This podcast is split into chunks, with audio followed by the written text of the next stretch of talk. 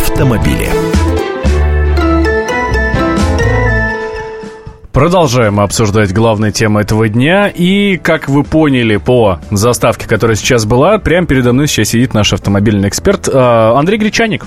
Запоздал я сегодня. Всех приветствую в эфир. Ну, вернее, не я запоздал, а что-то перенесли время нашей автомобильной программы. Тем не менее, поговорим э, о, об околоавтомобильных делах, как обычно. Да. Собственно, меня шокировал э, заголовок э, в, на одном из интернет-сайтов. Э, я сейчас, Андрей, все это дело расширит, но вот я хочу именно заголовок вам произнести. У российских водителей начнут измерять температуру мочи. Э, и все сразу представили э, инспектора ГИБДД, который займется непосредственно процессом э, прямо у обочины дороги. Нет, конечно, речь здесь идет, но коллеги постарались для того, чтобы материал читался и внимание к нему читательское привлечь, на самом деле речь идет здесь вот о чем. Э, в настоящее время у нас сейчас, когда производится проверка на состояние опьянения или э, проверка на состояние алкогольного опьянения, э, то есть и гаишникам, и врачами, у нас не обращают внимания на клинические признаки алкогольного опьянения. То есть как ты разговариваешь, как ты ходишь, э, постоишь ты там на одной ноге, не постоишь, покраснели у тебя кожные покровы, не покраснели, это никого не колышет. Э, все ориентируются и гаишники, и врачи на только, воздух из легких, да, да и только, кровь. Только на показания алкометрии, то есть вот этого самого приборчика. Э, все остальное для них, э, в общем-то, фиолетово. Почему так произошло? Э, это очень важный момент, кстати, потому что вот те многие из тех изменений, которые произошли в околоавтомобильных делах с 90-х годов, направлены на то, чтобы исключить человеческие человеческий фактор, чтобы побороть коррупцию благ, э, возможностью исключения ну, субъективного мнения человека, будь то инспектор или в данном случае врач. Вот я идеальный поясню. вариант. А, я поясню, Андрей, да, вот что ты имеешь в виду. Uh-huh. То есть, э, скажем так, инспектор ему может просто не понравиться, как ты стоишь. Хотя на самом деле ты вполне себе трезвый, да? Ну, вспомни, как раньше не, не делали. Снимает фуражку и говорит, дыхни в фуражку, а потом нюхает воздух из этой фуражки. Если там есть запах спирта, значит все, пьяное, поехали, оформляем. Ну, собственно, также, я так понимаю, что пытались исключить вот именно а, данными алкометрии, пытались исключить вот это вот а, то, господи, даже сам потерял слова. Клинические Все. признаки они да, это называли. Ну, ам, Почему? Там был перечень из пяти признаков. Э, неровная походка, заплетающийся язык или вот э, сбивчивая речь, покраснение кожных покровов, э, запах э, спирта изо рта. И на эти клинические признаки в первую очередь опирались и гаишники при оценке состояния водителя, и врачи, когда определяли состояние алкогольного опьянения. Да, были тогда приборчики, у меня даже он есть, такая синяя пластиковая коробка, контроль трезвости называется. Вот эти самые м, ампулы или пробирки, в которые нужно было дышать, а они изменяли цвет, но они не показывали промилле, то есть все было очень относительно, все было субъективно, то есть если врач сочтет э, человека пьяным, значит и запишут запишут пьян. Если врач сочтет, что он трезвый, так и запишут трезв. То же самое было, например, с измерением скорости. Вот когда стояли гаишники с этими фенами, показывал какие-то цифры на этом приборчике и говорил, вот это твоя скорость, дружок. Э, хочешь верь, хочешь не верь. Исключили же этот момент, потому что он был коррупционно емким. Вот сейчас, э, если камера снимет автомобиль, выехавший, например, на выделенку, тут все, не открутишься. Вот э, госномер твоего автомобиля, вот, вот видно, машина, что да, ты вот по он, выделенке, вот, э, вот э, дата, все, никуда уже.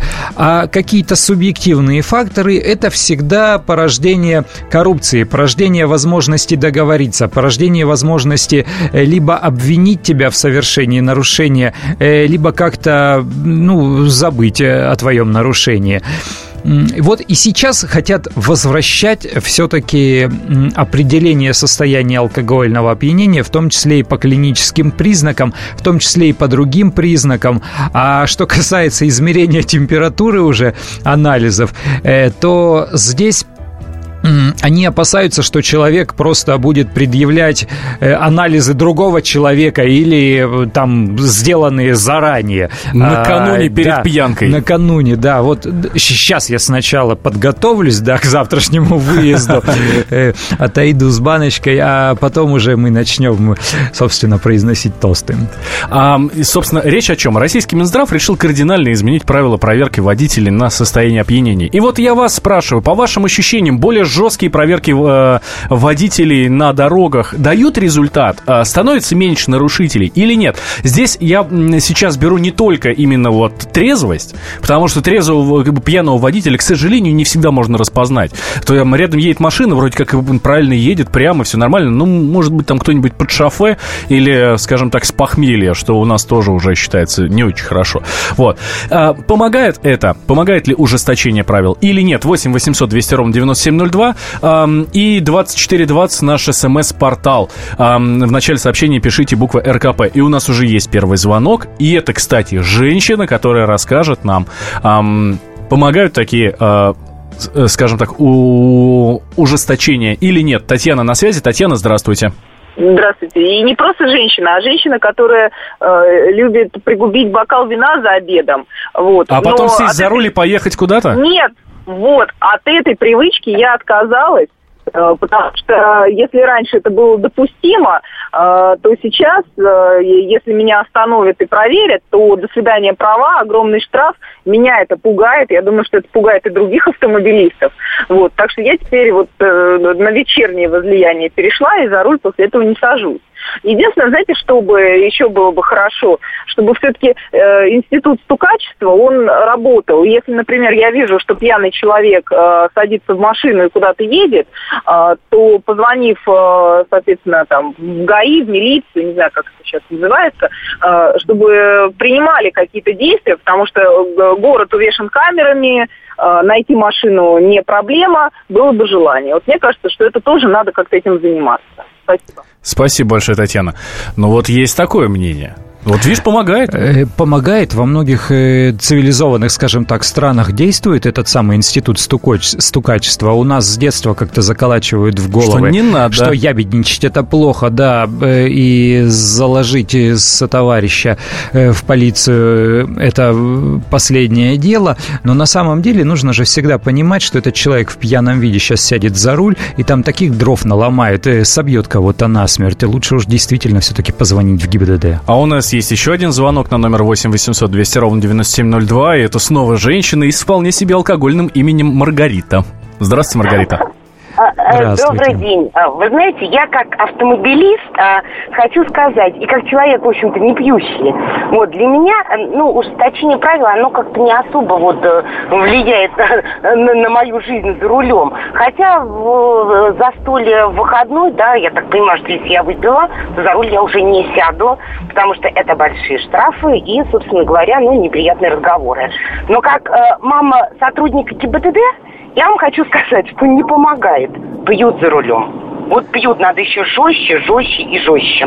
Спасибо большое, Маргарита. Вот инсайт нам, так сказать, слила, да, как говорят э, спортивные эксперты, слила инсайт, не помогает, не помогает. Не помогает, и статистика об этом же говорит, да, действительно. Но здесь, наверное, дело уже не в размерах штрафов, они очень большие. Дело в контроле. Вот если вот эта ячейка будет мелкой и действительно будут фильтровать очень э, пристально дорожный поток гаишники, выявляя пьяных, э, вот это подействует. Штраф уже повышать, по-моему, не нужно, они и так очень большие. Спасибо большое Андрею. Это Андрей Гречанник, автомобильный эксперт «Комсомольской правды». Он, мы, собственно, сейчас обсуждали о том, э, то, как российский Минздрав решил кардинально изменить правила проверки водителей на состояние опьянения. Кстати, э, проект приказа такого появился на федеральном портале проектов нормативных правовых, э, правовых актов. То есть проект уже есть, и совсем скоро он уже, возможно, будет внесен в правительство. Меня зовут Валентин Алфимов. Я сейчас сейчас отойду, скажем так, на часик, а потом в 6 вечера вернусь и обязательно присоединяйся ко мне. Будем а, обсуждать очень важную и очень интересную тему. Кому выгодны государственные перевороты? Кто провоцирует военные конфликты? Кем пишутся сценарии цветных революций? Что Россия делит с Британией последние 300 лет? Обозреватель «Комсомольской правды» Галина Сапожникова вместе с политологами, социологами и историками ищет ответы на эти вопросы в специальном проекте «Занимательная геополитика». Открытие, которое она делает во время прямых эфиров, шокирует общественность и провоцирует шквал критики. Однако она не боится искать правду. «Занимательная геополитика». Каждую среду в 17.05 по московскому времени на радио «Комсомольская правда».